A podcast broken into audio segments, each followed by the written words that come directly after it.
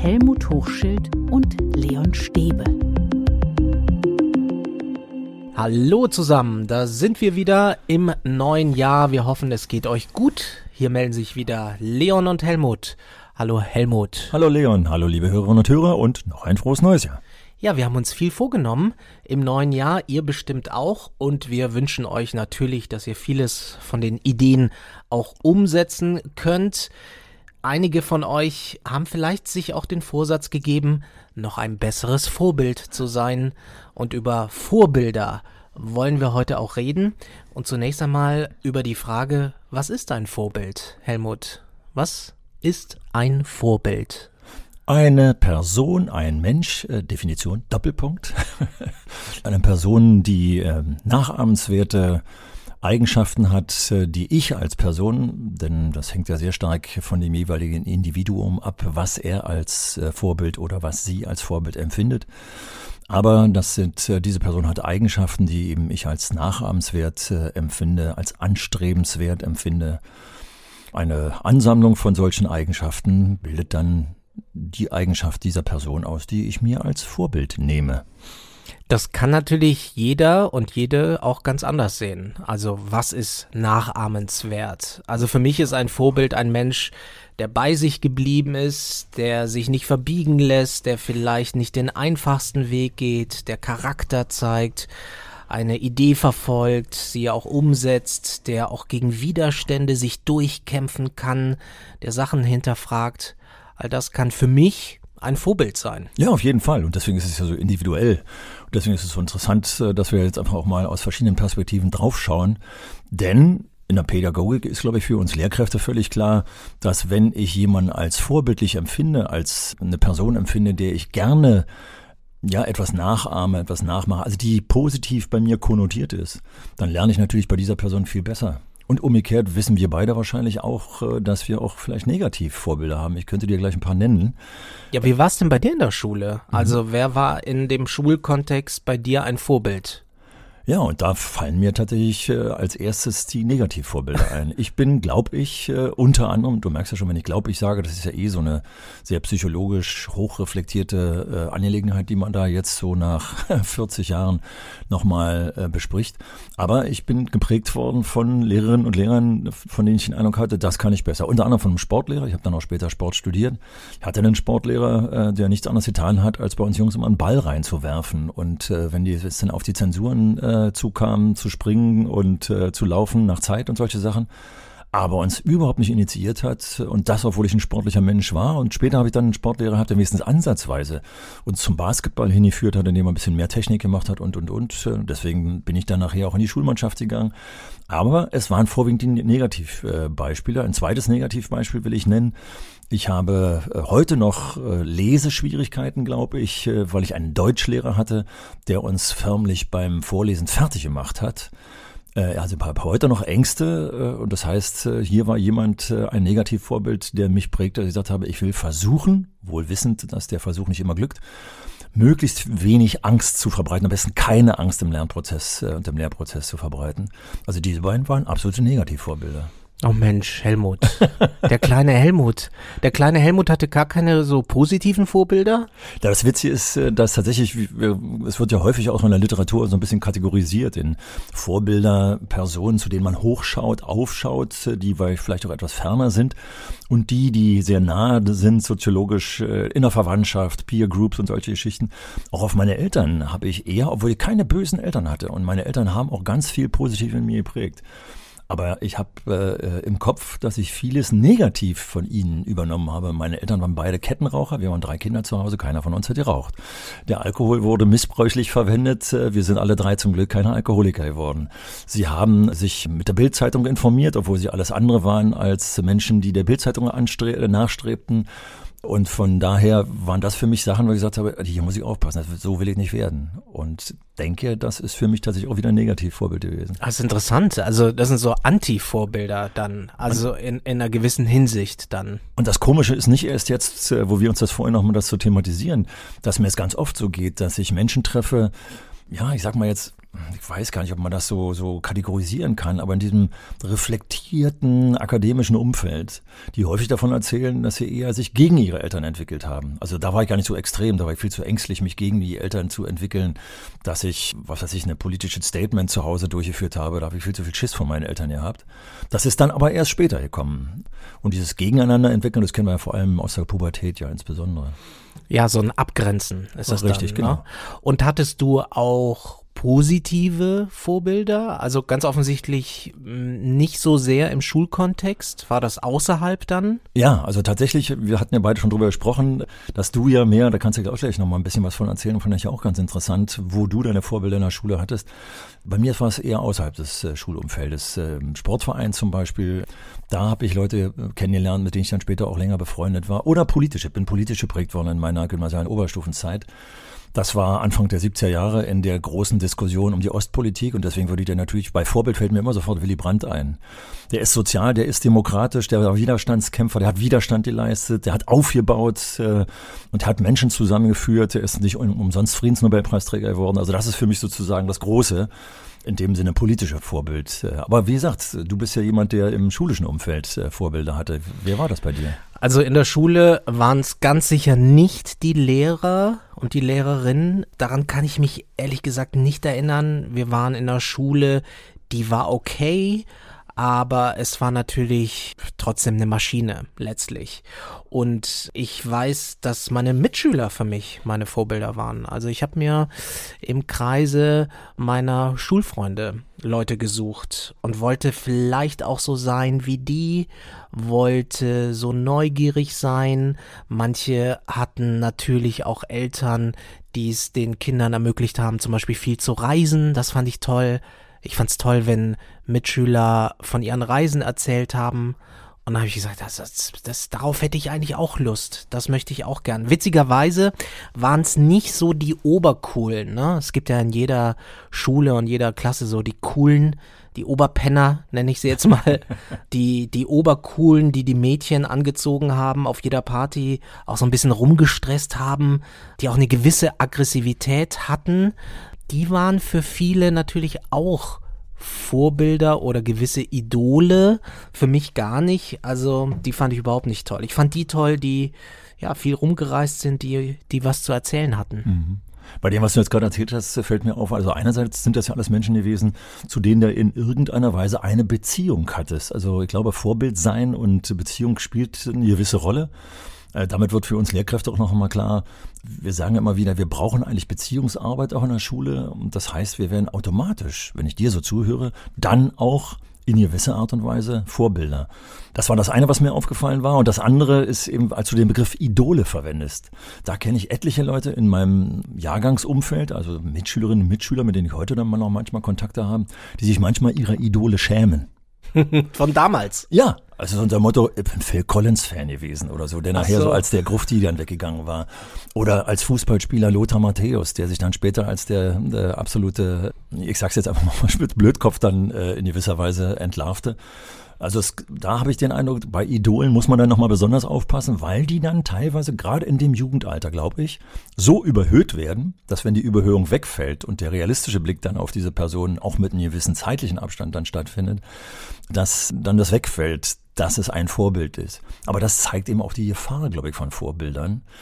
Und äh, wir hatten äh, hier in Berlin, in Westberlin, äh, ja auch die politische Debatte, die in den 70er Jahren besonders äh, groß war, weil wir den großen Regierungswechsel hatten. Wir hatten ja auch die Studentenbewegung, die nach 68er Zeit. Und da haben wir auch eine sehr extreme Diskussion geführt. Und da wurde es dann schon teilweise gefährlich. Wir hatten glücklicherweise das Abdriften in das Rechtsextreme zu dieser Zeit nicht. Das kam dann erst später. Aber ich weiß mir noch wie heute, der Kommunistische Bund Westdeutschland hat sich auf den Stalinismus bezogen.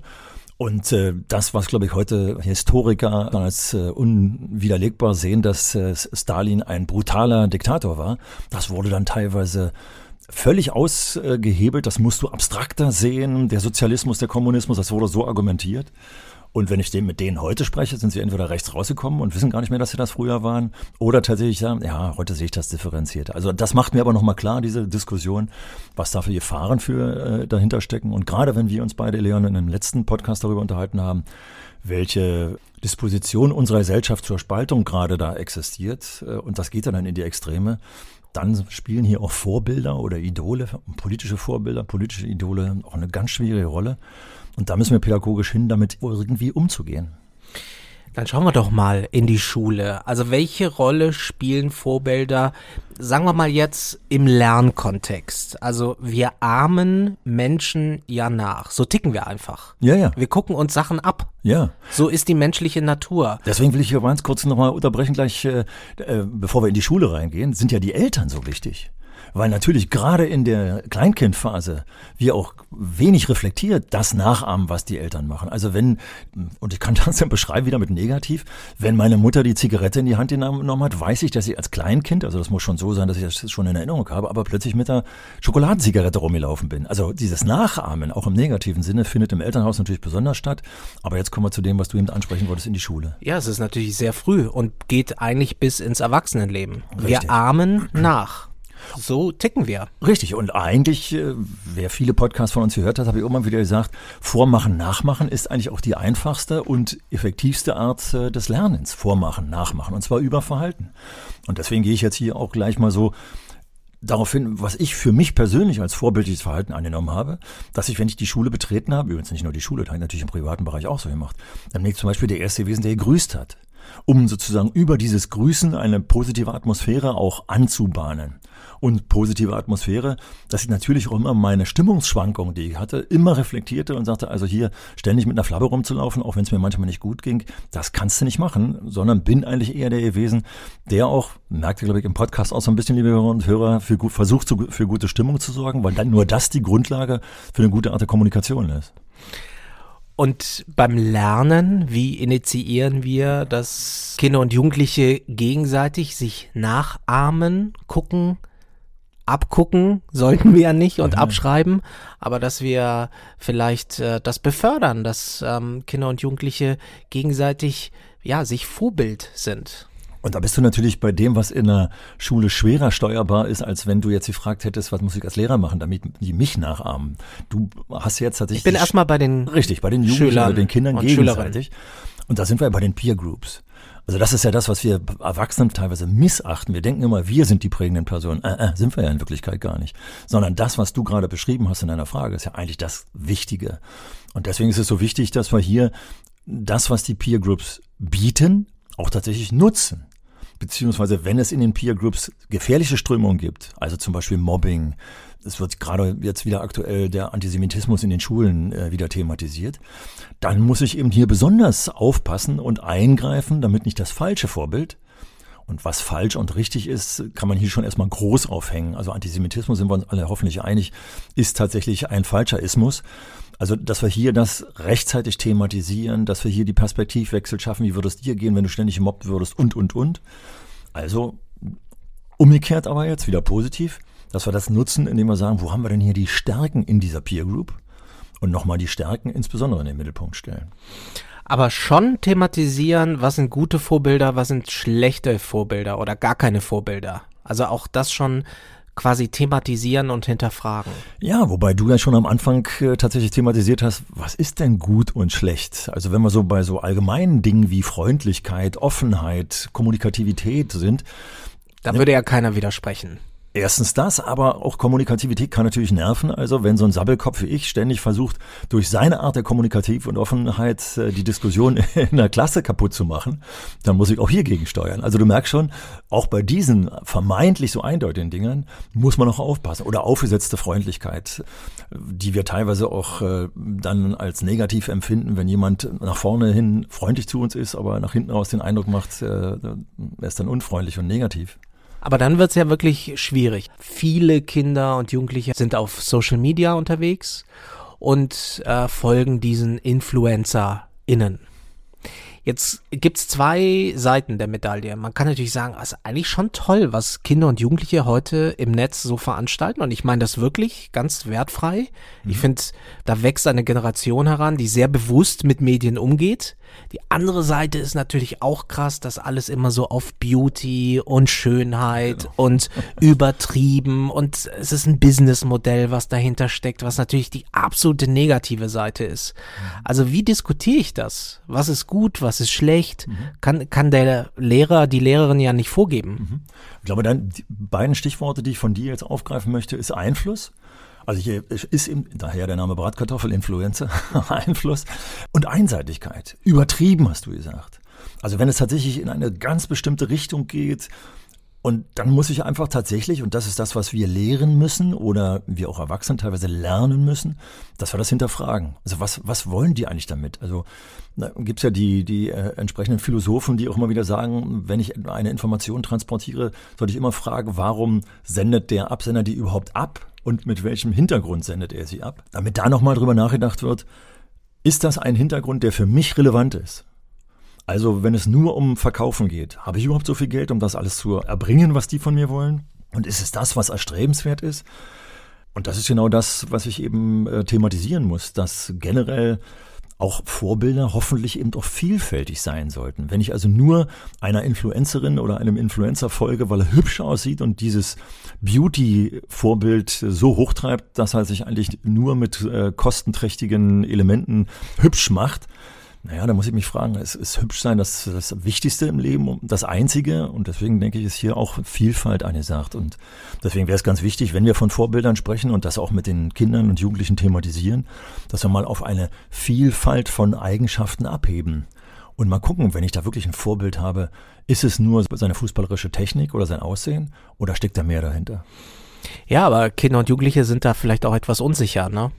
Und die versuchen sich ja selbst gerade zu finden. Mhm und suchen sich dann Vorbilder. Richtig. Und da sind wir jetzt eigentlich bei dem, was wir auch gerade in der Gesellschaft immer wieder äh, diskutieren, unsere Werte, unsere humanistischen, unsere demokratischen Werte. Und das ist, also wenn wir jetzt mal die humanistischen Werte nehmen, äh, also das, was wir sozusagen die Mitmenschlichkeit, die Hilfsbereitschaft, äh, meinetwegen, die, was die Christen in ihre zehn Gebote gesteckt haben und, und, und, dass wir das auch mal nehmen, ist das nicht eigentlich das Erstrebenswerte? Und steckt das bei der Influencerin, die nur Werbung für Beauty-Elemente macht, stecken da auch solche humanistischen Werte drin? Naja, vielleicht sind die nicht so cool oder werden nicht als cool empfunden. Ja, und das Dass du jeden Morgen deine Schüler und Schülerinnen gegrüßt hast, war bestimmt nett, fanden die gut, mhm. aber was richtig cool haben die das als richtig cool empfunden? Aber das ist jetzt die Frage, ob eben der Begriff cool tatsächlich für alle Menschen oder für Ja, aber so ticken im, die. Ja, naja, die ticken die ist ja immer die Frage. Also meine, meine, meine Einschätzung ist die, dass natürlich, also cool ist ja eigentlich im, im modernen Sinne, wie jetzt wahrscheinlich einige, die wir vor Augen haben, das ist ja nicht die gesamte Generation, ist eher so der unnahbare, so gerade wie so viele Models ja auch, äh, ob männlich oder weiblich dargestellt werden, äh, nie mit einem Lächeln, sondern meistens mit einem coolen Gesichtsausdruck, nicht Emotionen zeigend, aber das ist doch genau das, was eigentlich äh, tatsächlich in humanistischer Sicht äh, nicht das Erstrebenswerte eines Menschen ist. Wir wissen, dass Lerneffekte nur auf einer guten Emotion zum Beispiel stattfinden. Und deswegen glaube ich, dass durch ein vorbildliches Verhalten von Lehrkräften zum Beispiel, also mit einer Freundlichkeit auf die Leute zuzugehen, mit einer entsprechenden respektvollen Sprache auf die Leute zuzugehen, dass das prägender ist, als cool zu sein im Sinne von Mach mich nicht an, sieh nur, wie schön ich bin. Oder? Den Spruch merke ich mir. Ja, genau, genau. Helmut, mach mich nicht an. Aber sieh dir an, wie cool, wie schön ich bin. Wo hast denn den her? Nee, das, das war jetzt tatsächlich, so habe ich jetzt deine, äh, dein, dein cool empfunden. Das war meine Definition von ja, cool. Ja, aber es ist sozusagen. natürlich auch so, dass Kinder und Jugendliche sich auch an so etwas orientieren, ne? Ja, aber ich glaube eben nur auch. Also da ist wirklich mein Empfinden, ob ich das auf der Straße oder wenn ich meine Enkel beobachte, äh, allein in der Familie oder auch unter ihresgleichen, dann ist das nicht wirklich das Erstrebenswerte. Also gerade meine, die große kommt jetzt eben da gerade. Erstrebenswert ist es auf keinen Fall. Naja, das sage ich ja nicht. Aber das ist ja das, was wir eigentlich mit Vorbild definieren, dass ich dem nacheifern möchte, dass ich das anstrebe. Und äh, von daher glaube ich, dass die Coolen eigentlich nicht wirklich langfristige Vorbilder sind. Dass ich das mal kurzzeitig cool finde, das mag sein, aber dann werden die merken, dass du eben in so einer Gruppe auch nicht integriert bist. Das wollen wir irgendwie alle, ein positives Ansehen, in einer Gruppe integriert zu sein, in der Kommunikation mit drin zu stecken. Das bist du nicht mit cool. Ja, und sich wohlzufühlen in Richtig. einer Gruppe, ne? Und das hat dann wenig mit cool sein zu tun. Wie ist es eigentlich bei Lehrern und Lehrerinnen sollen, können Lehrkräfte Vorbilder sein? Ich denke, sie sind es. Und zwar manchmal vielleicht auch wieder Willen, aber wir sind es. Wenn wir reinkommen und die absoluten Antitypen sind, dann können wir Glück haben. Das war so, wie ich vorhin äh, meine Lehrer geschildert habe, dass wir sozusagen dann Negativvorbilder sind. Was meine ich mit Antitypen? Ihr kriegt ja mit, liebe Hörer und Hörer, und du, Leon, kriegst ja mit, dass ich jemand bin, der sozusagen auch Freundlichkeit, äh, Offenheit, Optimismus transportieren möchte. Nicht auf Deibe komm raus, nicht als Selbstzweck, sondern als Grundlage für eine gute äh, Kommunikation. So, das heißt eben, wenn ich reinkomme und den Gruß dann in der Klasse durchführe, dann, was war das ein Selbstläufer, dass die dann eben die grüßt haben? Manchmal, wenn man neu in der Klasse ist, muss man das nochmal sagen, Mensch, wenn wir miteinander ins Gespräch kommen wollen, wäre das schon schön, wenn wir einfach mal guten Tag sagen oder so. Und ihr merkt, ich mache das immer wieder so Kleinigkeiten fest, aber genau das ist es, was Nachmachen, Vormachen zusammenbringt. Und letztendlich, wenn ich ehemalige Schüler treffe und mir Lob abhole, dann ist das ein Sammelsurium von Eigenschaften, die ich versucht habe, tatsächlich manche bewusst, manche unbewusst auszustrahlen. Also ich war mir dessen bewusst, spätestens auch als Schulleiter, wenn ich durch die Schule gelaufen bin, dass ich eine gewisse Vorbildfunktion hatte. Also was das, also das ist auch wieder so simpel. Wenn ich auf dem Hof als Lehrer mein, mein, mein Butterbrotpapier in der Gegend rumschmeiße, machen es die Schüler natürlich auch. Und umgekehrt bin ich auf den Hof gegangen und das erste Butterbrotpapier, was auf dem Hof ich sah, weil es mich gestört hat, habe ich aufgehoben und habe andere Schüler gebeten, das auch zu tun. Und schwuppdiwupp haben die das mitgemacht. Und das waren Selbstläufer. Das macht für mich Schulklima und Stimmung in der Schule aus aber es sind schon vor allem die Metathemen. Ne? Also wie löse ich zum Beispiel Konflikte? Wie gehe ich auf Menschen zu? Welches Menschenbild habe ich? Wie bin ich drauf? Damit definiere ich einen gewissen Vorbildcharakter. Ja, Mensch, du alter Blödmann, was thematisierst du jetzt schon wieder? Wie bescheuert, jedes Mal nervt mich das. Ja, wenn ich so anfange, wenn dich, du guckst ja schon mich schräg an, aber wenn ich das so thematisiere, wie es ja einige Lehrkräfte machen, also jeder, der eben mir diese zwei Sekunden, drei Sekunden zugehört hat, wird Bilder im Kopf haben, dass es in seinem Kollegium solche Menschen gibt. Aber der erzeugt auch keine demokratische Art zum Beispiel der, der Diskussion, kein, keine menschliche Art des Lösens von Konflikten, sondern da ist ist Gewalt mit in Stimme. Und das ist alles andere als vorbildlich. Insofern ist aber gerade solches gewalttätige Verhalten, und auch das kennen wir in der Schule, dass in Elternhäusern das vorgelebt wird und dann kommen Schüler, die sich nicht anders zu wehren wissen, als das, was Papa mit dem Gürtel, habe ich tatsächlich mal erlebt, deswegen mache ich das so drastisch, auf meinem Hinterteil äh, inszeniert, wenn ich nicht so funktioniere, wie er will. Das mache ich hier in der Schule auch. Nicht mit dem Gürtel, sondern mit der Faust. So, und jetzt da, da was entgegenzusetzen, ist natürlich unser Ding. Und ich könnte natürlich jetzt auch mit Gewalt, das wäre wahrscheinlich ganz einfach, dem auch aufs Maul zu hauen und zu sagen, siehst du, so fühlst du dich und wenn du das nochmal machst, kriegst du noch eins aufs Maul. Ist aber glücklicherweise verboten und ist auch nicht die richtige Art und Weise. Aber wenn ich mit dem ins Gespräch gehe, in einer ruhigen Atmosphäre unter vier Augen, dann habe ich den ganz anders im Griff, als wenn ich mit dem Gürtel oder mit der, mit der Faust auf ihn losgehen würde. Vorbildliche Verhalten, gewaltfreie ja. Kommunikation. Ja, und Vorbilder entstehen natürlich auch, auch im Krisenfall. Du hast jetzt einen persönlichen Krisenfall äh, geschildert, aber wie geht eine Lehrkraft in der Krise um? Also wir sind ja jetzt zum Beispiel in der Pandemie. Mhm. Da gibt es die, die sehr, sehr vorsichtig sind, vielleicht auch ängstlich und die, die furchtlos an der Tafel stehen. Mhm. Also beides ist möglich. Ja, ja. Und da haben wir gerade, wie ich finde, in unserem 90. und unserem letzten Podcast äh, die Carola zitiert, die uns eine Mail geschickt hat, die absolut pessimistisch begonnen hat. Vielleicht hat es der eine oder andere noch in Erinnerung oder will es nachhören, die pessimistisch begonnen hat.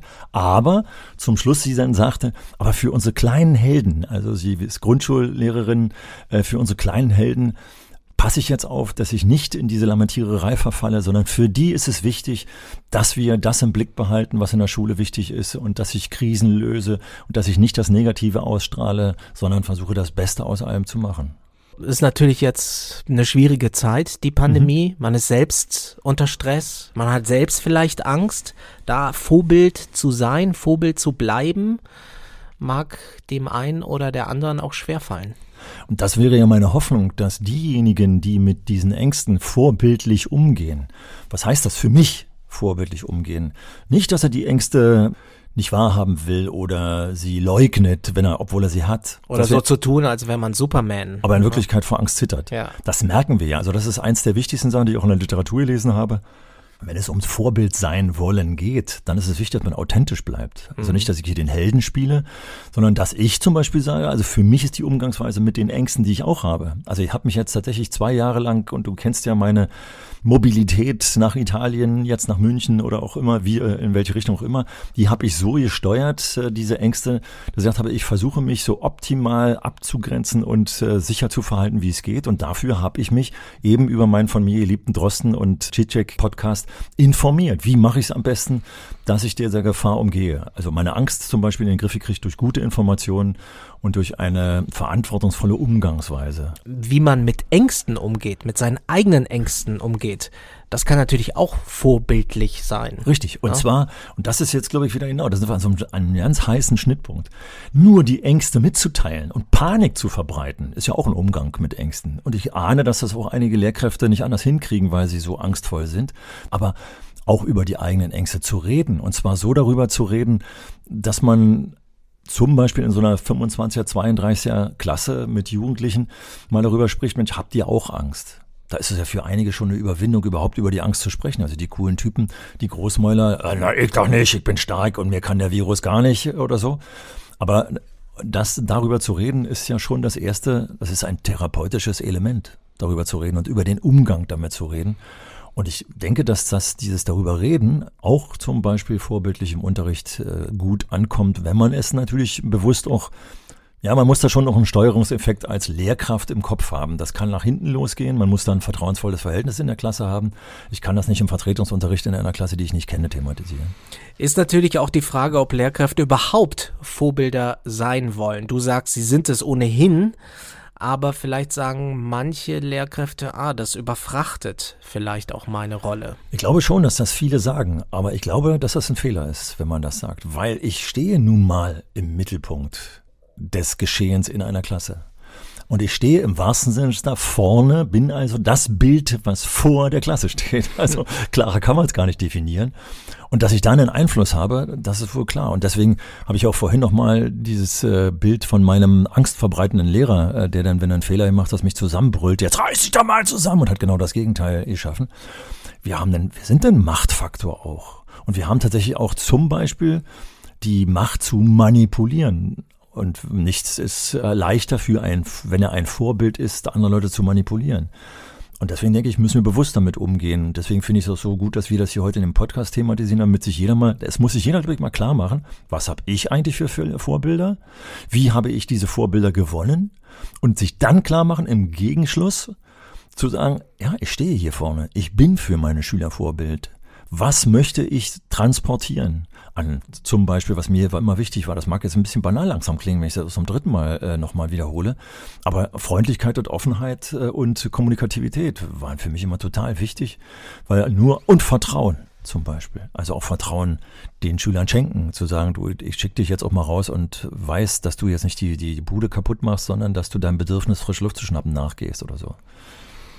Es gibt ja auch Lehrkräfte, die zum Beispiel einen Migrationshintergrund haben. Und die können natürlich auch für Kinder und Jugendliche ein Vorbild sein, die einen ähnlichen Hintergrund haben. Also auch das ist möglich nach dem Motto, schau her, man kann es schaffen. Du kannst es schaffen. Und ich stehe hier vor der Tafel und bin auch ein Vorbild für ja, einen gewissen Kreis an Schülern. Und das ist ja nur die eine Perspektive, dass der migrantische Schüler auf den migrantischen Lehrer schaut oder die Lehrerin schaut und denkt, oh Mensch, der hat es geschafft, ich kann das auch. Die andere ist es doch aber auch, die Perspektive eines nicht migrantischen äh, Schülers, der da sitzt, äh, der hier geboren ist und der feststellt, äh, dass der Lehrer, der da vorne steht, der vielleicht sogar noch auch in, im Libanon geboren ist, sagen wir jetzt einfach mal, damit nochmal klar ist, also ein migrantisches, einen migrantischen Hintergrund, der relativ aktuell ist, der ist aber nett der ist äh, zugänglich, der hilft mir. Denn das ist doch das, was viele als Vorurteil im Kopf haben. Der Araber, der vielleicht noch Teil eines Clans ist oder so. Das ist was ganz Negatives. Und dann sehe ich zum Glück äh, als jemand, der diese Vorurteile hat. Nee, nicht alle Leute, die arabischer Herkunft sind, sind Teil eines Clans. Das ist ja für, wäre ja völliger Unsinn. Also insofern, klar, spielt das mit. Und deswegen sind wir wieder an der Stelle, die ich vorhin ja schon erwähnte. Deswegen ist es so wichtig, diese Vorbildlichkeit tatsächlich in voller Vielfalt zu sehen. Und deswegen ist es eben doch so wichtig, dass so vielfältige Menschen äh, vor den Klassen stehen und damit auch die Vorbilder tatsächlich nicht einseitig sind. Also so wie uns, sagen wir doch mal, wie in einer Diktatur das ist, da werden alle Lehrer in eine Richtung getrimmt, damit auch alle Schülerinnen und Schüler in eine Richtung getrimmt werden. Und das wollen wir ja gerade nicht. Wir wollen ja eine vielfältige demokratische Gesellschaft. Jetzt hast du es vorhin schon angedeutet, äh, dass natürlich auch Lehrkräfte Vorbilder haben, haben sollten oder selbst auch ganz automatisch mhm. welche haben, wie in deinem Fall. Ja. Du hattest jetzt äh, negative Beispiele, mhm. wo du dich abgegrenzt hast, ja. wo du gesagt hast, ich möchte ganz bewusst anders sein, ich möchte ja. es anders machen. Hm, wie wichtig sind solche Bilder oder Antibilder für die eigene Entwicklung, auch zum Beispiel als Lehrkraft? Ja, die sind natürlich sehr wichtig insofern, wenn wir diese These aufgreifen, dass Vormachen, Nachmachen die beste Art des Lernens und Lehrens ist, dann habe ich natürlich zum Beispiel als Seminardirektor, als äh, Lehrer, Lehrkräfteausbilder äh, versucht, die Seminare so zu strukturieren, dass sie Vorbild für Unterricht sein konnten. Wohl wissend, dass mir das nicht immer gelungen ist. Aber umso mehr habe ich es dann auch wieder selbstkritisch und kritisch mit den Lehramtsanwärtern oft versucht, nicht immer leider, oft versucht auch mal wieder zu thematisieren. Also diese Art des Reflektierens ist gerade beim Thema Vorbilder total wichtig, damit eben das, was ich jetzt hier erlebe, nochmal unter klaren Kriterien. Was ist denn zum Beispiel guter Unterricht? Da gibt es die zehn Kriterien von Hilbert Meyer oder wie sie alle heißen. Nochmal reflektiere. Macht der Hochschild, wenn er als Seminarleiter sein Seminar macht, macht das gut oder macht das nicht gut? Unter diesen zehn Kriterien. Wir werden feststellen, dass wenn ich Glück gehabt habe, ich acht von den zehn Kriterien erfüllt habe. Blieben noch zwei übrig. Sind mir die wichtig oder sind sie nicht wichtig? Also ihr merkt, dieses Reflektieren, auch von Vorbildern, das Hinterfragen meiner Eigenschaften, die ich hier sehe, fände ich, das wäre so toller Unterricht, egal in welchem Fach, äh, vielleicht nicht in naturwissenschaftlichem Unterricht, obwohl Psychologie, wenn man das in die Richtung Naturwissenschaft äh, packt, ja auch eine ganz wichtige Rolle hier hierbei spielt. Das ist, hat so viel Potenzial, dieses Thema, weil es auch so viele Gefahren, aber auch so viel positives Potenzial bietet. Du warst, du warst doch ein super Vorbild. Helmut, du bist doch der Rüdli Superstar. Äh, dich haben doch bestimmt viele gemocht. Du warst, du, du bist, du bist heute immer noch ein Vorbild für viele. Also tatsächlich hoffe ich ein bisschen, dass es so ist, aber aus deinen Worten spricht natürlich auch das, was mich auch tierisch nervt hat, dann vielfach diese Überhöhung, die dahinter steckt. Also äh, die dann auch dazu geführt hat, weil die Presse damals mit dieser armen Schule 2006 äh, da auch äh, dramatisierend umgegangen ist. Dann war natürlich der, der äh, dahin geschickt wurde, um das Drama aufzuarbeiten, war natürlich automatisch der Held. Und es war weder ein Drama noch war ich ein Held. Aber nichtsdestotrotz, wenn das mitschwingt, äh, dass, dass man glaubwürdiger wird für das, was man dann bringt, äh, was man an Verhalten auch zeigt, ja, dann ist das schon okay. Aber ich finde es, wenn das es alleine ist, und das habt ihr Journalisten ja manchmal mit mir gemacht, wenn ich irgendwo in die Presse gezerrt wurde, dann hieß es immer, der Rötli-Held äh, wurde ja nie gesagt. Der Rötli-Rocker Es wurde aber ständig sozusagen Rötli vorgebracht und ich glaube, meine wichtigsten, vorbildlichsten Taten habe ich eher in einer Schule vorher oder in der Lehrerausbildung dann getan und sind ja individuell zu sehen. Naja, also ich muss schon sagen, also ich finde das schon vorbildlich, dass du dich getraut hast, in diese Rütli-Situation reinzugehen und dafür gute Verhältnisse zu sorgen. Das ist vorbildlich. Das ja, also darf man ruhig, darfst du mal ruhig annehmen. Also wenn ich dich richtig verstanden habe, dann habe ich da bei dir rausgehört, dass da Mut zugehörte. Und tatsächlich im Nachhinein frage ich mich, wie mutig bin ich gar nicht gewesen, bin ich gar nicht verrückt gewesen, das gemacht zu haben. Aber da, insofern sind auch häufig auch Menschen, also wie ich ja vorhin Willy Brandt als mein politisches Vorbild, der hat auch Mut gehabt, äh, im Exil, aus dem Exil auch sozusagen gegen äh, die Nazis zu kämpfen und sich zu stellen. Also Mut ist bestimmt auch ein Kriterium, was häufig äh, in unseren Vorbildern mit drinsteht. Naja, und ich hatte es ja dir vorhin gesagt, was für mich ein Vorbild mhm. ist. Jemand, der seinen eigenen Weg geht, der ja. seine Ideen umsetzt, auch gegen Widerstände. Ich kann mir sehr gut ausmalen, dass du auch Widerstände hattest ja, ja, zu klar. der Zeit. Also für mich bist du ein Vorbild. Punkt. Richtig. Und da sind wir natürlich, also da bin ich auch bei dir dass da wieder auch die Gefahr so bei so, so bei diesen Influencerinnen oder Influencern, dass es da Jugendliche gibt, die völlig widerstandslos diesen Menschen hinterherrennen, weil da auch jemand äh, seine, seine YouTube-Videos verpasst, die überhaupt nichts damit zu tun haben, was, was du jetzt gerade benannt hast. Also zu seiner Meinung stehen, auch gegen Widerstände, gegen die Meinung stehen. Und deswegen glaube ich, ist es so relativ einfach, wenn wir es dann thematisieren, sie von diesen schlechten, im Sinne von einseitigen Vorbildern wegzukriegen, zu, zu, Vorbildern hinzukriegen, die eben mehrere Eigenschaften vertreten und denen man dann auch tatsächlich sagen kann, Mensch, das sind alle Eigenschaften, die positiv für mich sind. Was rätst du dann jungen Lehrkräften? Wie können sie selbst ein gutes Vorbild sein? Ja, indem sie sich erstmal selbst reflektieren, die Reflexionsfähigkeit haben, eine Kritikfähigkeit haben. Das wiederum ist die Grundlage dafür, dass ich auch die Schülerinnen und Schüler öfter mal fragen sollte, wie wirke ich eigentlich? Ist das, wie ich wirke, das, was ich wirklich will? Denn ich ahne, dass das eine oder andere, äh, vor allem wenn ich das lang, also mal, wenn ich mal eine Stunde reinkomme und eben völlig desolat bin, weil ich gerade einen Autounfall hatte oder so, dann muss ich das sowas nicht fragen. Obwohl das bestimmt auch ganz interessant ist, eine Frage zu stellen. Aber sich darüber klar zu sein, man hat eine Vorbildwirkung, ob ich will oder nicht. Und deswegen ist es wichtig, mich selbst zu reflektieren, also ist die Kleidung das, von dem ich den Eindruck habe, dass sie zum Beispiel Respekt transportiert, der Respekt transportiert wird, der mir entgegengebracht werden sollte? Oder respektiere ich auch meine Zuhörer, wenn ich in einer schlampigen Kleidung komme oder nicht? Also du merkst, es geht bei so kleinen Sachen los, aber respektvolle Ansprache ist zum Beispiel ganz wichtig. Also, sich selbst zu reflektieren. Wer bin ich eigentlich? Was will ich transportieren? In dem Wissen, dass die 25, 32 Kinder oder Jugendliche, die da vor mir sitzen, mich in einer bestimmten Art und Weise wahrnehmen und einiges von dem, was ich mache, nachmachen oder konterkarieren, indem sie sagen, so nicht. Und das am besten kriege ich am besten hin, indem ich das immer wieder auch mit den Kindern und Jugendlichen thematisiere. Das ist also dein Fazit. Vorbilder in der Schule sind wichtig, aber man soll sie auch kritisch hinterfragen. Auf jeden Fall. Und sollte eben Kritikfähigkeit auf allen Ebenen, vor allem in der Ebene der Schülerschaft erzeugen und bei sich selbst erzeugen. Wir sind uns sicher, dass wir ganz viele Vorbilder in unserem Publikum haben. Für eure Arbeit wünschen wir euch ganz, ganz viel Glück und Erfolg. Und wir hätten da auch noch einen Wunsch für alle, die uns über Spotify hören. Wenn ihr uns unterstützen wollt oder wenn ihr das gut findet, was wir hier so machen, dann freuen wir uns, wenn ihr uns mit ein paar Sternen bewertet. Auch Spotify bietet das an, dass ihr uns jetzt bewerten könnt. Wenn ihr das macht, dann freuen wir uns wirklich sehr, sehr. Auch bei Apple könnt ihr das tun und überhaupt gibt es uns alle zwei Wochen auf allen Podcast-Plattformen. Da könnt ihr uns abonnieren. Wenn ihr Fragen oder Feedback habt, dann schickt uns gerne eine Mail an info at schule-kann-mehr.de. Kommt gut durch die nächsten Wochen, die vielleicht nochmal besonders anstrengend werden könnten. Seid ein gutes Vorbild, haltet durch und dann hören wir uns in zwei Wochen wieder. Ja, und bis dahin lasst euch bewerten von euren Kindern, euren Schülern. Lasst euch auch mal Sterne geben, damit ihr wisst, ob ihr als vorbildlich oder vielleicht weniger vorbildlich gesehen werdet. Dabei viel Erfolg, viel Spaß. Bis zum nächsten Mal. Tschüss. Tschüss. Schule kann mehr.